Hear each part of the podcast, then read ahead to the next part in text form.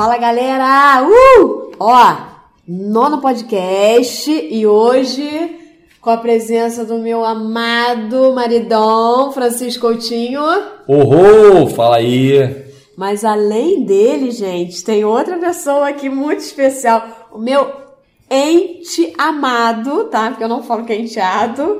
Matheus Coutinho, futuro urologista. Olha só aí, gente, um gato, é que vocês não estão vendo. Fala aí, galera. Boa noite. Ele tá um pouco preso ainda, mas ele vai se soltar. Ele vai se liberar. tá na terceira taça. O vinho já está fazendo efeito. E também, claro, não podia deixar de estar aqui comigo, Carlitos. Fala aí, Carlinhos. Muito prazer estar aqui nessa mesa cheia de gente fera, galera que estuda sexualidade. Muito bom, um prazer. Obrigado aí por mais uma vez me convidarem. E hoje vai ser, galera, um, um assim, Ultimate Fighter. A gente vai falar de clitóris versus pênis. Vamos que vamos, hein? Remexo na Inquisição. Só quem já morreu na fogueira sabe o que é ser. É, hoje a gente vai falar sobre esse duelo, entre aspas, né? Mas é óbvio que o clitóris ganha em todos os aspectos, ou quase todos. Pelo menos nos pontos positivos, né? E a dinâmica é o seguinte: teremos um bloco único hoje e a gente vai levantando os temas e temos aqui a presença de uma fisioterapeuta pélvica que atende principalmente mulheres especialistas em saúde da mulher e dois urologistas. Então, um negócio aqui vai ficar bom. Mônica, qual que é o primeiro tema que a gente vai abordar hoje? Bem, a gente vai comparar uma coisa com outra. Então eu já vou abrir assim dizendo do tamanho de ambos, né? E nesse caso, o clitóris vai perder, porque o clitóris é menorzinho que o pênis, ou deveria ser, né? Então o clitóris tem de 9 a 10 centímetros. Ele mais ou menos, gente, é do tamanho da palma da, no- da mão de um- uma mulher, mais ou menos do tamanho da palma da mão. Esse é o tamanho do clitóris. E aí, Fran, e o pênis? Bom, o, o pênis varia, né? Claro. Nós brasileiros temos um pênis na média de 14,5. Obviamente que nossos colegas asiáticos têm eles um pouco menor. Não é lenda, não? Não, não é lenda não, isso não é lenda não mesmo. Então, inclusive, existem alguns estudos antropométricos medindo a- a- as diferentes dimensões penianas com seus países e mostram que, obviamente, os países africanos têm um membro realmente é, superior que a média mundial. Também Mas não é nós- lenda, também não é não é lenda, não. E nós brasileiros não estamos mal na fita, não. Nós estamos ali na, na ponta, né? Então, Olha, no, no podcast anterior a gente falou sobre isso, porque um dos, dos vídeos, assim, que até viralizou mais de 50 mil visualizações em poucas semanas, foi curiosidade sobre o pênis. Então a gente teceu comentários no podcast 8 anterior a esse. Então, gente, vai lá e ouve, porque vai complementar aí o que o Francisco acabou de falar, né, Verdade, Carlinhos? tá muito legal esse podcast 8. Bem, além disso, a gente sabe que o clitóris tem muitas histórias, né, envolvendo o clitóris. Ao longo da história, se a gente for parar para pensar, analisar, o clitóris foi mais ou menos descoberto, gente, cinco vezes. Era descoberto e de repente ele sumia. Esquecido. Era totalmente esquecido. Começou esse- é- é- essa falácia, que não é falácia, na verdade foi verdade mesmo, mas começou em 1559 por Colombo. Só que não é Cristóvão Colombo, né? É Mateu. Aí, Mateus! Eu sabia, esse nome é maravilhoso. Foi Mateu Colombo que descobriu pela primeira vez o clitóris em 1559. E ele dizia, né, que o clitóris é um órgão fantástico, né, e que todo mundo deveria, toda mulher deveria conhecer o seu clitóris. Só que depois disso foi esquecido essa descoberta. E aí é obviamente que ao longo da história mais vezes ele foi descoberto, mas olha só, depois de 1559 ele só foi falado novamente citado em 1659 Mais de 100 anos. mais de 100 anos. Foi, vamos dizer assim, que foi o segundo descobrimento do clitóris. E foi pelo anatomista holandês Graaf.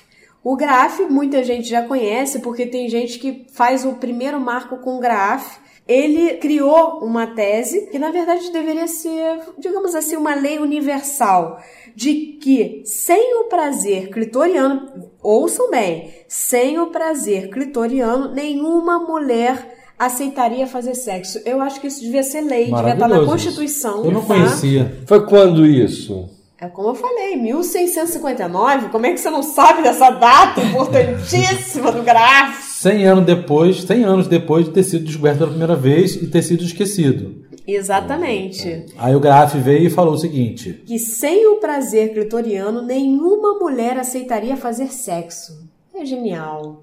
Esse cara é, pra mim, o primeiro feminista homem verdade, é isso que eu tinha É. pensado. que eu conheço. É É, o tal do Graf. Maravilhoso, gente. Arrasou. Arrasou. E aí, em 1848. 48 não, perdão. Menos. 1844 foi a terceira descoberta do clitóris. Agora foi por um tal de Colbert. Um anatomista também alemão, só descobriu e pronto, acabou, não falou nada demais. Falou, tá aqui, existe aqui, botou uma taxinha lá e É, localizou. e vamos lá.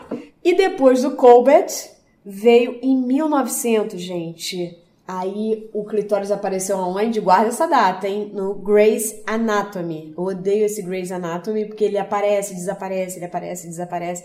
Foi a primeira vez que ele apareceu assim na Bíblia de todos os cirurgiões. Ele apareceu lá, ficou lá por algum tempo.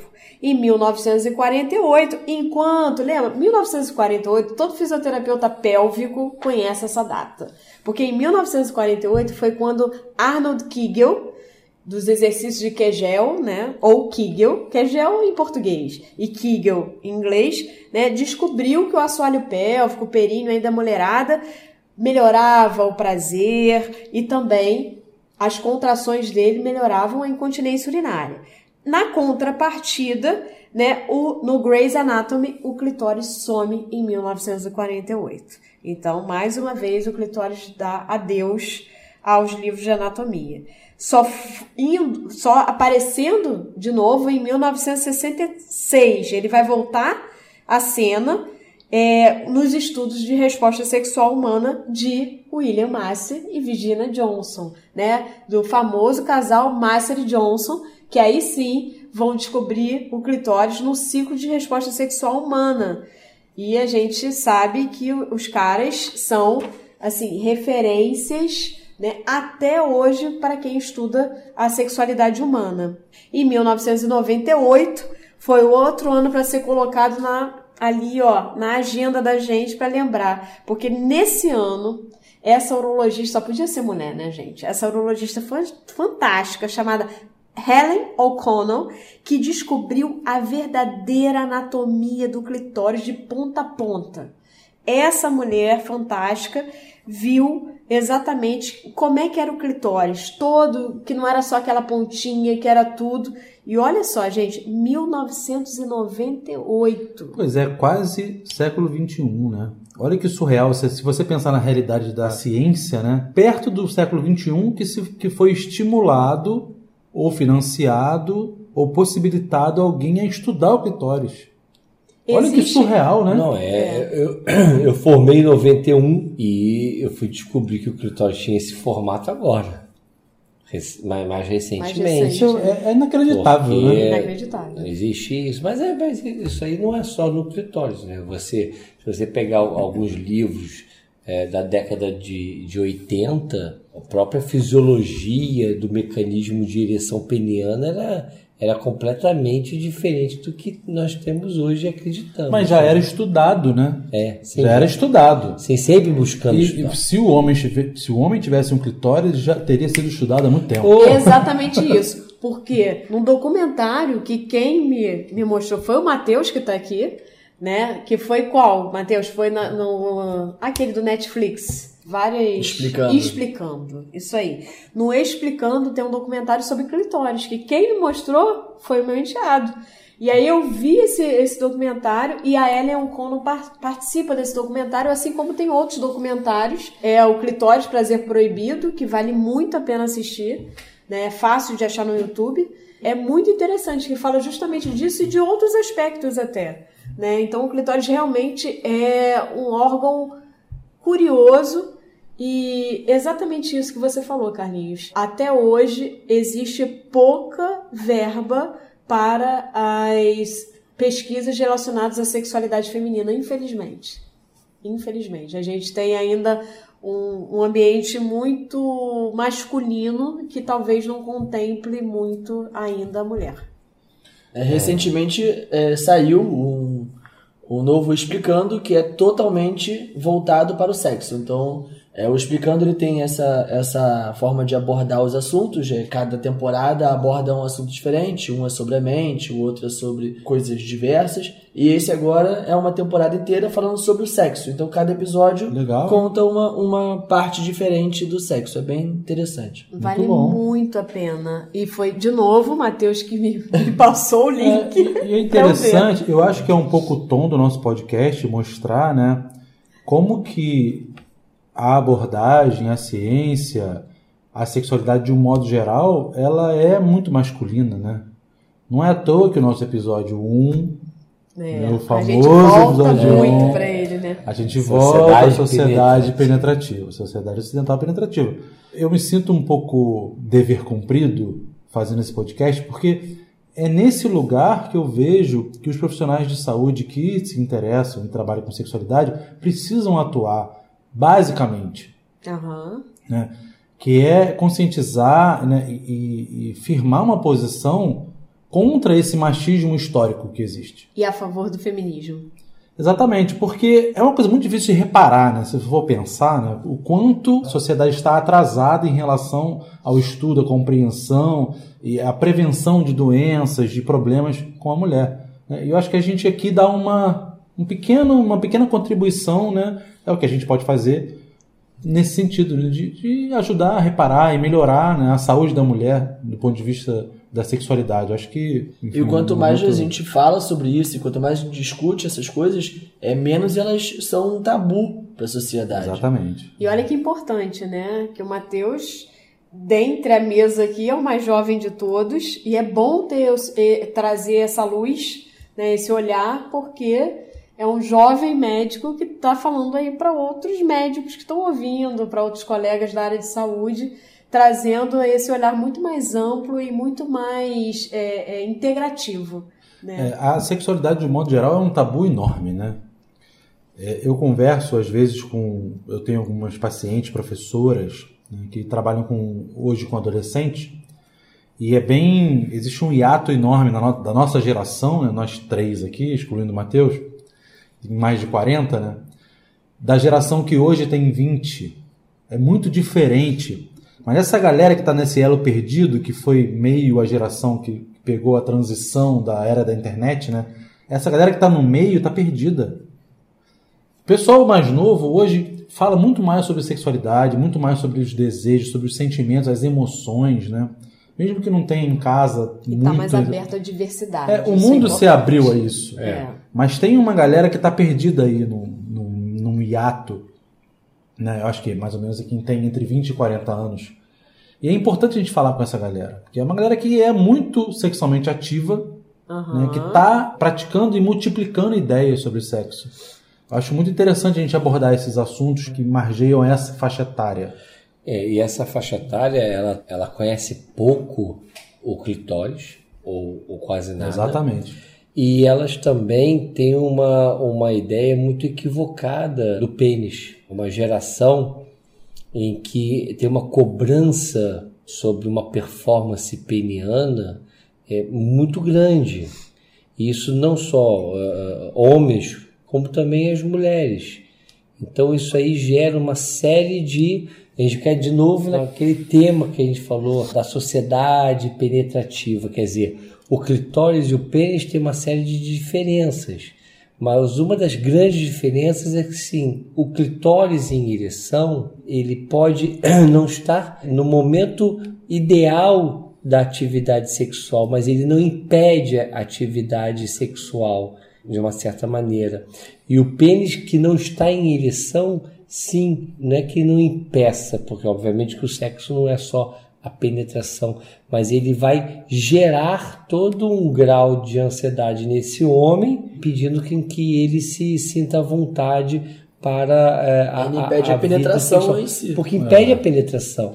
Porque é o que a gente já falou naquela, naquela primeira, naquele nosso primeiro podcast. Não é a, a, a obrigação da penetração, mas o homem precisa sentir que ele é capaz de penetrar se ele assim o quiser ou se a sua parceira assim quiser que chegou o momento que ela deseja.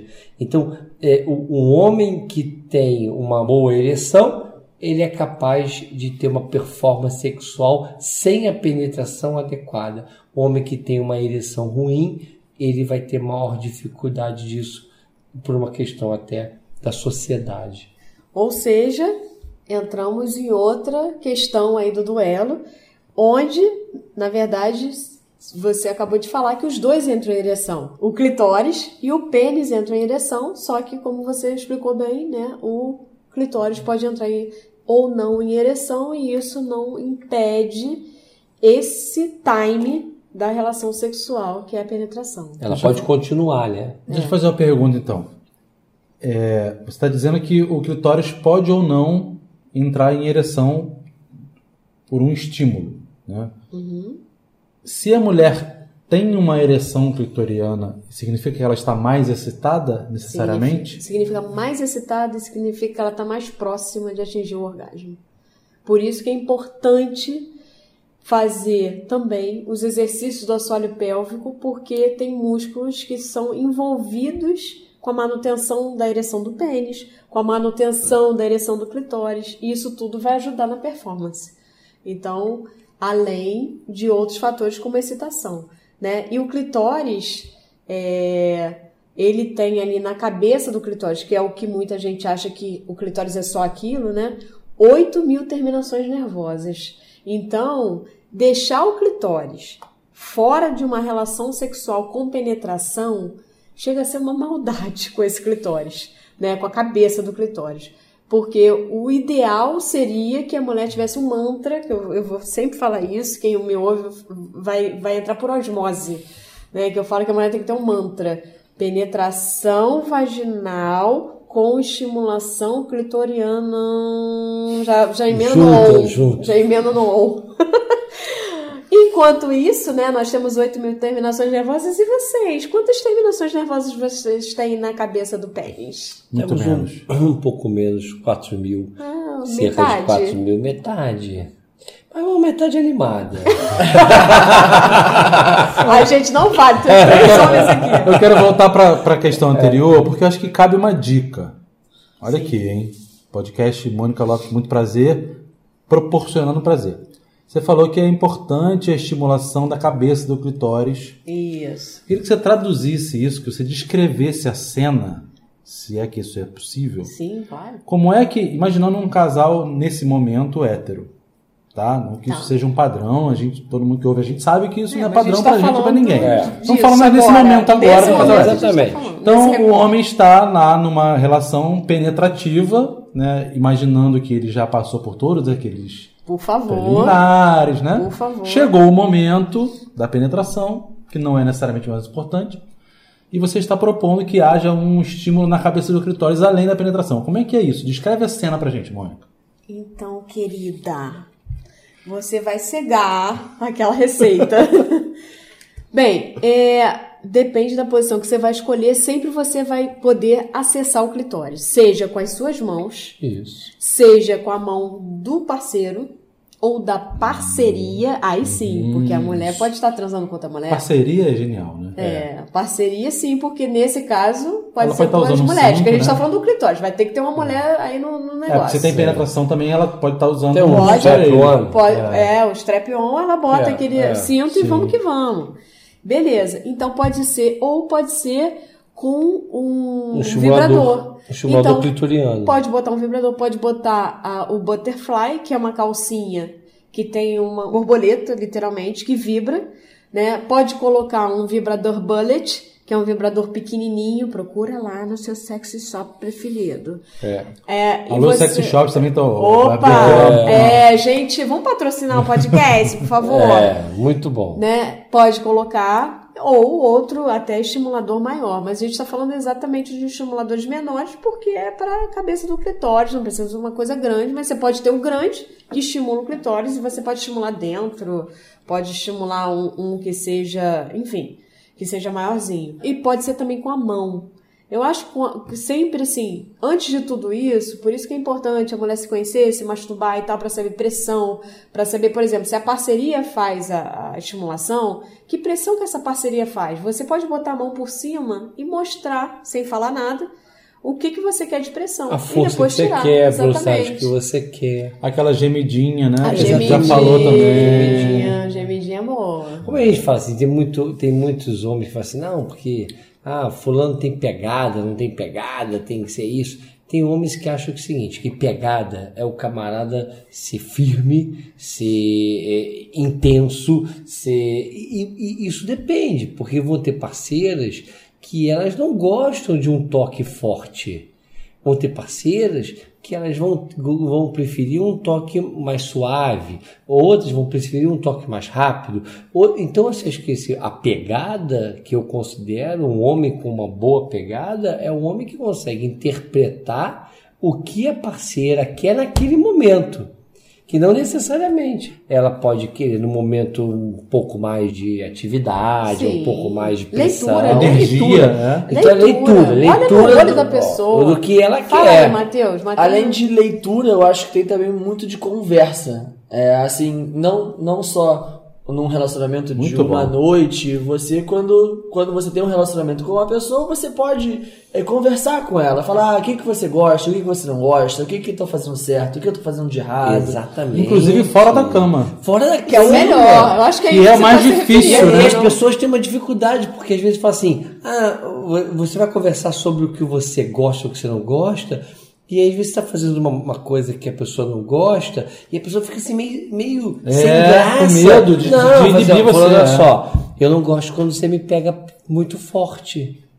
É, É muito fácil, simples. é, é fácil. Não gosto, eu não gosto, eu sinto, eu sinto desconforto. Eu gosto quando você pega bem levinho, toquezinho rápido, bem levinho. melhor Oi- pros dois. Então fica Exato. melhor pros dois. Ah, Quem então, assim, conversa é porque quer estar junto. Exatamente. Muito boa essa frase, hein? Muito bom. E eu acho que isso seria facilitado, facilitado, se a gente tivesse uma, um auxílio disso nas nossas conversas lá nas aulas de ciências. Aí depois na faculdade de medicina ou na faculdade da área de saúde, você teve al- alguma coisa falando de sexualidade Não ou de clitóris? não se- Zero. Não se Vocês, disso. Matheus, que é o mais jovem, Mateus saiu agora. formar não, não Nunca tive. teve uma aula sobre sexo. Não. Fala, Matheus. Fala, quem deu aula sobre sexualidade na sua faculdade? A minha família. Vamos lá, demos uma. Até, até, até, até cartaz eles levantaram. Muito bom. isso. Muito legal. É impressionante também. Eu estudei psicologia numa faculdade federal, que supostamente libertária. Não me lembro de Não se fala um sobre ai sobre sexualidade de um modo geral. Não tô nem falando de sexo, de. De, né? clitóris, Não, pênis, né? De um modo geral não se não falava disso. fala. Os psicanalistas têm uma tendência a falar de sexualidade, mas é uma coisa bem rasa. Freud, é, né? bem rasa. Isso é muito triste, né? É. Muito triste. Agora, mais triste ainda é saber que a nossa sociedade, nossa cultura, nossas academias não falam das emoções. As nossas crianças não são educadas a, a se expressarem, a dizer o que sente. Isso é surreal. A gente é treinado a, quer dizer, participar de uma disputa do mercado, né, das profissões. A gente não é treinado para dizer o que sente. Imagina as mulheres, né? Olha como é muito mais cruel uma adolescente, uma menina que não, que não tem amparo nenhum para falar do que sente e, e o que elas sentem, né? O que vocês sentem é muito intenso, é muito real, é muito presente e a gente não está preparado que a para gente tem um acolher. ciclo menstrual, né, que faz a gente transbordar de emoção e, e de ser respeitado também uma certa reclusão, que é uma hora da mulher refletir. O ciclo menstrual é, é a hora de, de se interiorizar, né? E, e é uma, deveria ser uma contemplação, e a gente até hoje o sangue é sujo, o sangue que sai do nosso corpo. Tem coisa mais limpa do que isso, sabe? E a gente não faz essas conexões. A gente, desde o ciclo menstrual, é tudo muito distorcido, né? Juntando com isso, da infância, de não se expressar nas emoções, meninos e meninas. Ou meninos que vão crescendo nessa, nessa masculinidade tóxica. Horrível né? isso. Horrível. né? Reproduzindo né, modelos antigos de, de, de Mas eu acho uma coisa. machismo. Mu- É muito. Isso Eu, é um, eu acho que a um gente assunto a- pesado. A, né? gente está passando um momento muito interessante, né? O que eu vejo assim. A- Nós estamos evoluindo para discussões de gênero, de desejos, de meninos com meninos, de meninas com meninas, que eu acho extremamente importante e produtivo É muito libertador. muito libertador.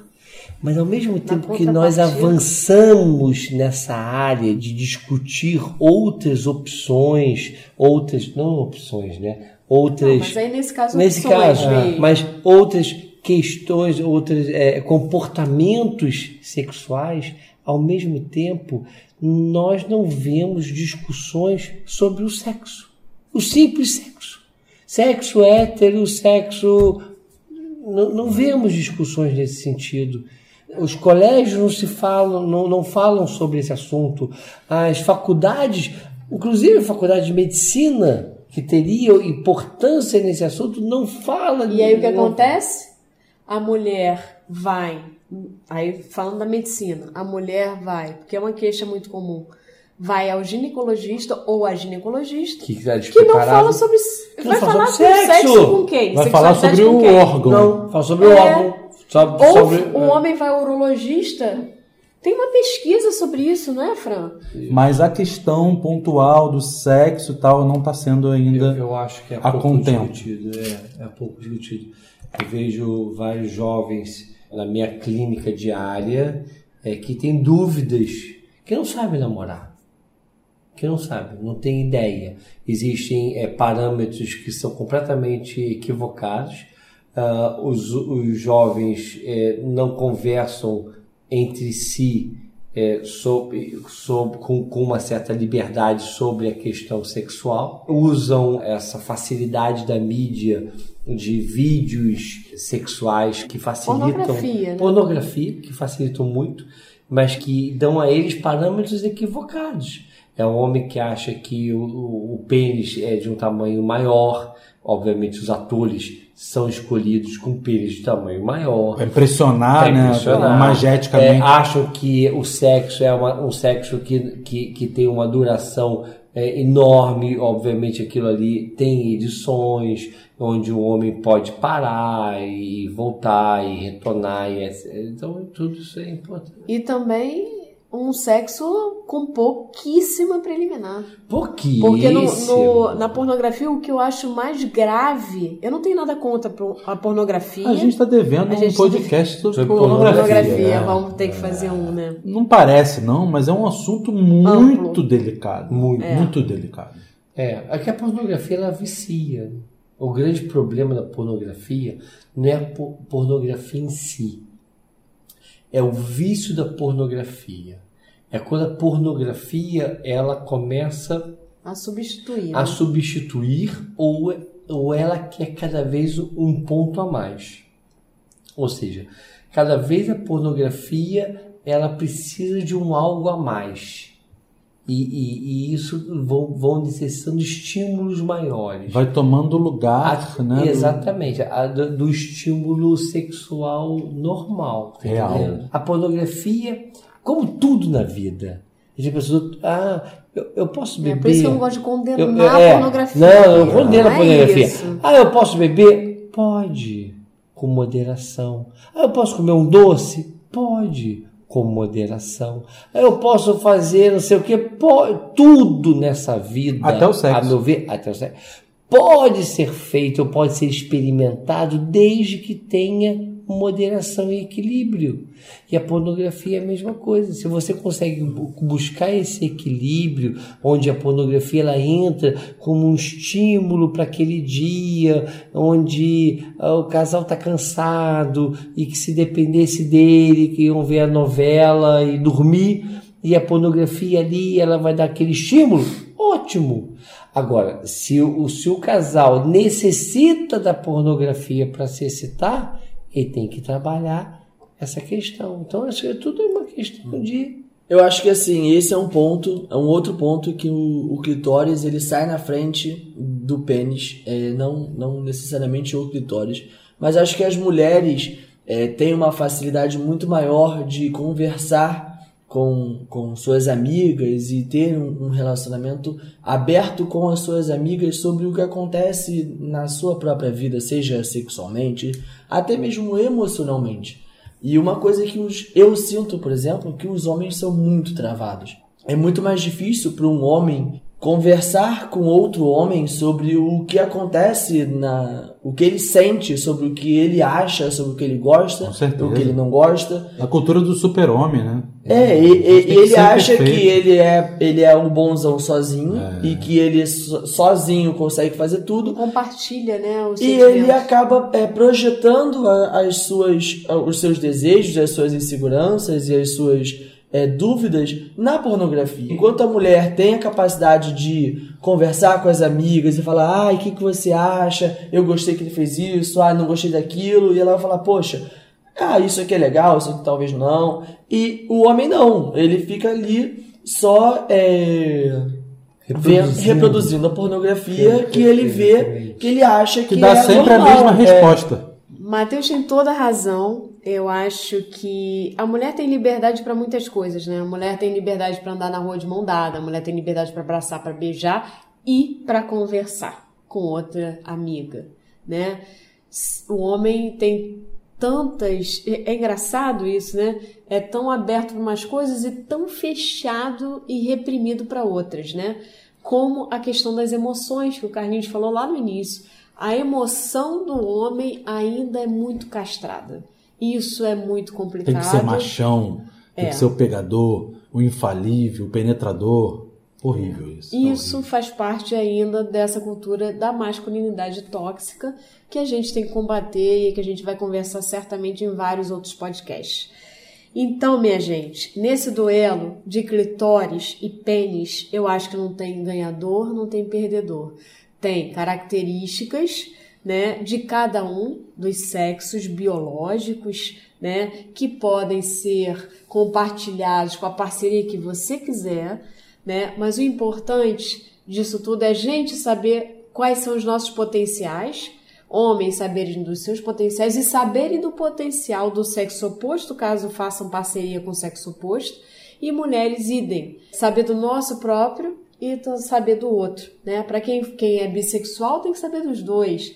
E quem é homossexual e quem é heterossexual deveria também saber dos dois. A lição que fica aí é que a gente conhecendo a nossa parece bobagem, mas conhecendo a nossa anatomia, conhecendo a nossa biologia, Autoconhecimento autoconhecimento, isso aí é a chave. é a chave de tudo isso. É, a chave do prazer, é a chave da felicidade e é, e é a chave para um bom papo, porque quando você conhece, o outro conhece, ninguém vai levar isso a mal, ninguém vai levar falando assim, ai, não gosta mais de mim, ai, eu estou fazendo alguma coisa, não vai levar para esse lado, vai levar para um lado prático e para um lado de essa pessoa quer transar comigo, essa pessoa quer ficar comigo, essa pessoa quer alguma relação bacana comigo, porque ela tá trocando é por isso.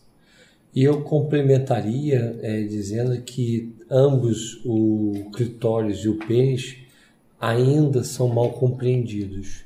O clitóris, muito pouco estimulado, é, não, não, não sendo dado a ele a devida atenção que deveria. Do orgasmo, né? Do O orgasmo. orgasmo é ele, tá, É. gente? Só tem ele. Então, orgasmo. é, a- os, Só tem É. orgasmo os homens, os homens de- deveriam ter essa ideia de que mais importante para a mulher do que a penetração é uma, uma adequada estimulação clitoriana. Isso, infelizmente, é, é negligenciado. E ah, o pênis também mal compreendido, porque ele não é um órgão infalível, ele é sujeito a, a falhas, ele tem vida própria, não depende do indivíduo, ele não é um termômetro de sexualidade, de masculinidade, ele não é um termômetro de amor, ele é um outro ser. Ele faz parte daquele homem, mas ele é um outro ser. Ele não tem o menor controle sobre aquela atividade, tá entendendo? Praticamente um alien. É que um, vocês alien, têm. é um um agregado. o homem tem, é um agregado. São, é um bom convívio que nós temos entre nós e nosso pênis, tá entendendo? Cada um vive é na mesma casa nervoso autônomo, autônomo. ou seja, ele tem a sua própria identidade.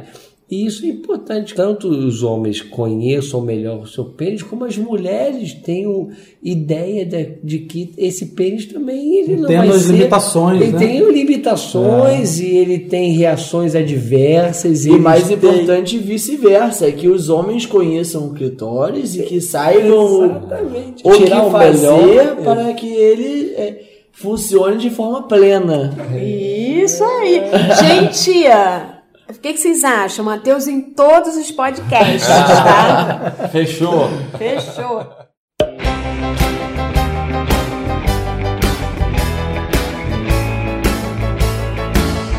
Então, galera, muito bom o papo, né?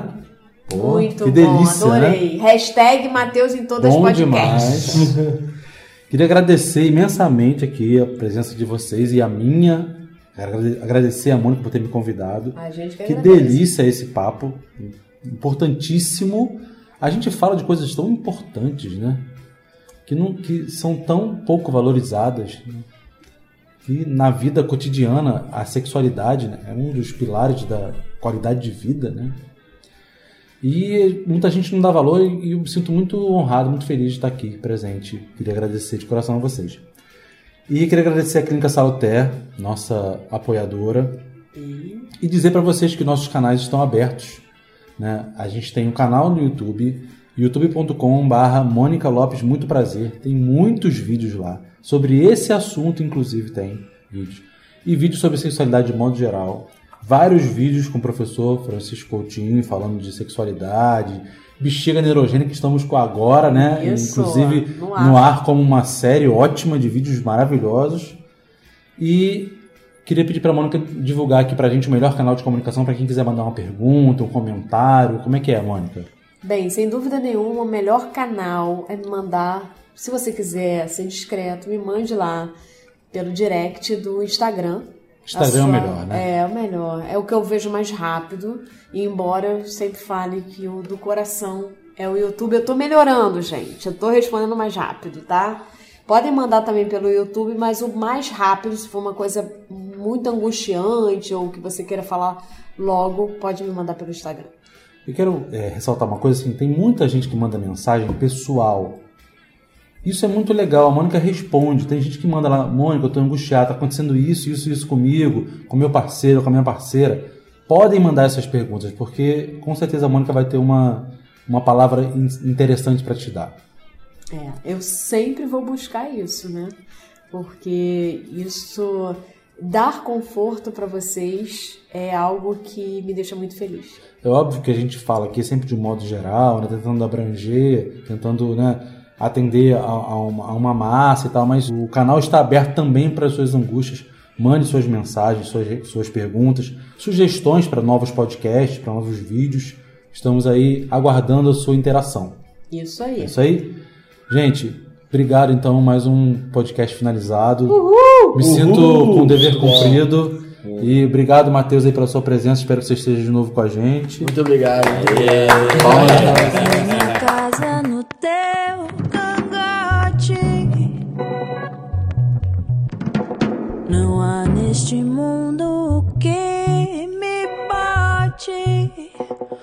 pra sair.